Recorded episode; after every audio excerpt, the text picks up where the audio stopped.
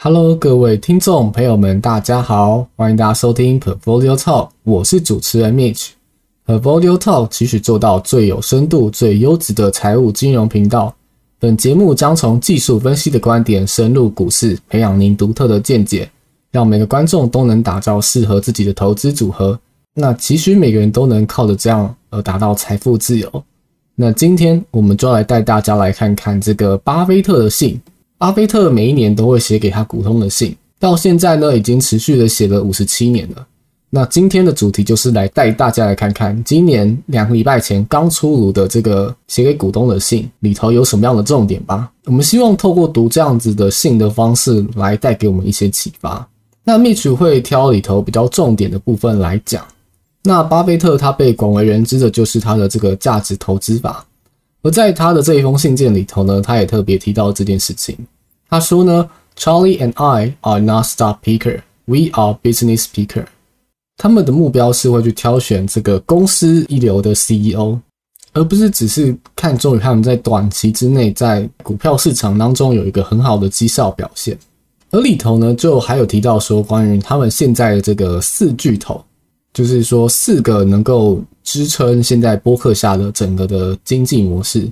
那里头的话就提到他的这个四项的四巨头。他说，保险业务是播客下公司最主要的业务来源。那不论是今天通货膨胀，还是到了未来，人们都会需要保险。那即使有通货膨胀的话呢，人们还是会去购买保险业务。所以对于他们来说呢，他们在这一块是他们非常重要业务。那到这里的话，我要先讲一下。实际上，波克夏它是一间控股公司，它底下有非常多的投资企业。他们原本前身是一个纺织企业，从巴菲特进来到这间公司之后呢，他们开始转型为这个控股公司，就是说开始会去投资其他的公司。发展到现在呢，他们的业务会去投非常多不一样的公司。那接下来的话，他就开始赞美他很喜欢的一间公司，叫做 Apple。他说呢，在去年的时候呢，他们持有了五点三九 percent 的这个 Apple 的控股，但是今年的话呢，他们持有的控股来到了五点五五 percent。实际上呢，他们并没有增加在 Apple 上面的任何的投资，但为什么它的控股的比例会上升呢？是因为 Apple 的这个 CEO 他们卖掉了他们的一些股票，所以使得波克夏在 Apple 上面的控股的比例就上升了。巴菲特说，虽然增加了这个控股比例的部位不是到非常的多，他说每增加零点一 percent 的这个 Apple 的控股的话呢，实际上呢，它就占了二零二一年 Apple 的营收的一亿元。所以实际上来说呢，他在 Apple 上面的投资，他又增加了十六亿美元。那实际上呢，他们并没有做任何的部位的调整。那他也觉得说，OK，Apple 做了这个回购。是一件好事情，因为它会提升 Apple 的股价。那第三点是，巴菲特认为在运输交通上面，这个也很重要。像是 BNSF 的这间公司，那 BNSF 的话，在二零二一年的话呢，总共赚了六十亿美元。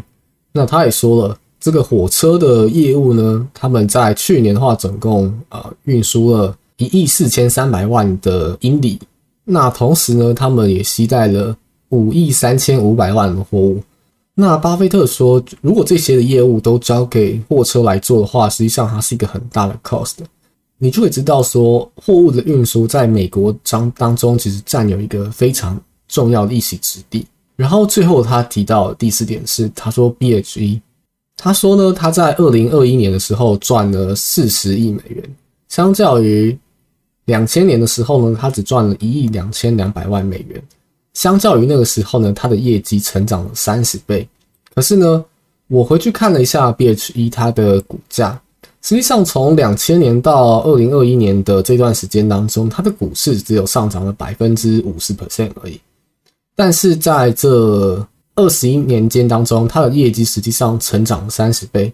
所以我认为，巴菲特觉得说 BHE 是一个被低估的一张股票。所以他和他会鼓励去买进 BHE。那目前的话呢，波克夏已经持有了百分之九十一点一的控股在 BHE 上面。那我在这边讲一下关于 BHE 的这个业务好了。BHE 的话，它从两千年开始，那当时他们的公司并没有风力发电以及能源发电他们只是在工业里头扮演一个小小的角色。直到在 David Sokol 跟 Greg Abel 的带领之下呢，他们现在已经成为在美国当中不可或缺的一间公司。他们现在有风力发电，有太阳能板，也在运输当中也占了一席之地。接着，巴菲特他开始交代交代了他们现在的这个金流来源。那波克夏目前的 balance 里头呢，有一千四百四十亿美元的现金流，那其中有一千两百亿是在美国的债券当中，而这些债券呢，都会在一年之内到期，所以到时候呢，就有更多的现金流入到他们的公司。那他有讲到说。伯克夏目前的一个计划是，他们将会保留三百亿美元在他们的控股下面。一方面是因为他们目前找不到一个好的标的去投入，那一方面的话是为了保证整个公司的营运是稳健的。当他可能面临一个危机的时候呢，他能够紧急的用这笔钱来去弥补他的这个空缺。那他在这边提了一个故事，他说在他年轻的时候，一九四二年的三月十一号。他那个时候买了三张的 City Service 的股票，那当时的市价呢是一百一十四点七五美元，然后当时道琼工业指数是当天的收盘价是来到九十九块。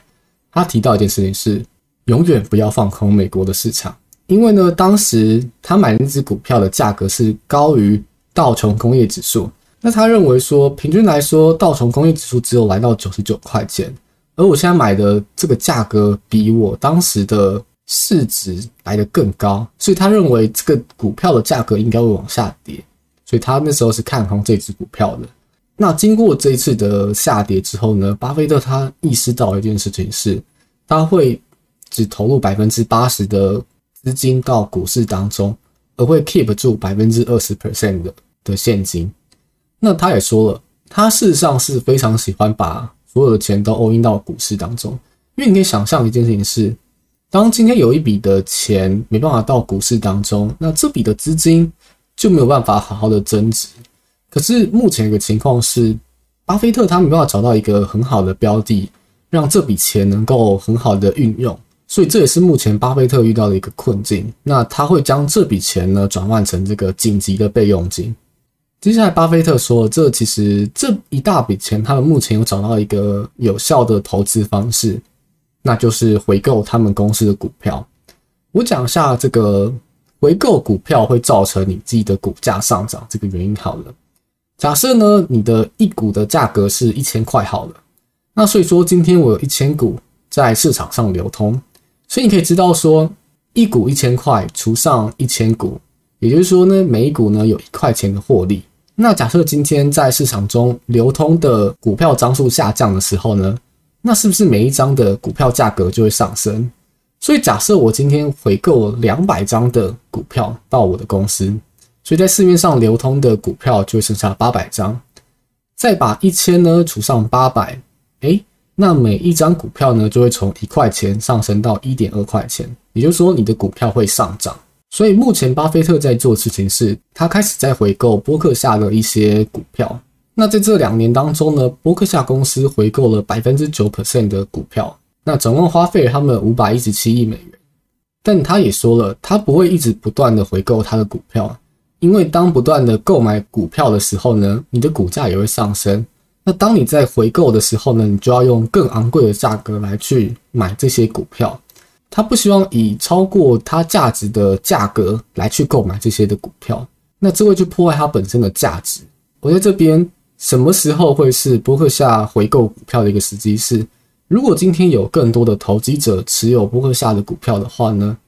那因为有一些投机者加入的关系呢，会造成这个价格的波动较大，所以呢，他们的公司就有机会可以以比较便宜的价格来去买入这些的股票。当然，因为目前持有波克夏的股票的人都是属于比较稳健保守，然后是比较看长远的人，所以实际上呢，投机者相对来说就比较少，所以要买入到这么多的股票也不是一件容易的事情。好啦，那后记的部分的话，是他有提到他的一些逝去的一些好朋友，然后他有在信中感谢他们。其实我觉得在看这封信的里头，你可以从他的文笔当中感受到。他是一个非常真切然后他是一个有野心的人。除此之外呢，他还是一个很幽默的一个投资人，不能说投资人，应该说他还是一个很有趣的创业家。那里头的话，其实也透露出九十一岁的人对于这个世界上的一些感触，他也把他的一些感触写在里头。我觉得，毕竟他的人生已经算是快要走到了尽头。那在这个过程当中呢，有人离开了，有人走了，可是呢，他还目前还在这边。那他有一张这些的感触，以亲民的方式，以一些诙谐的方式来写在这个信件里头，给他的股东来看。那这其实在我看完了这封信。之后呢，我开始打从心底的佩服这个人。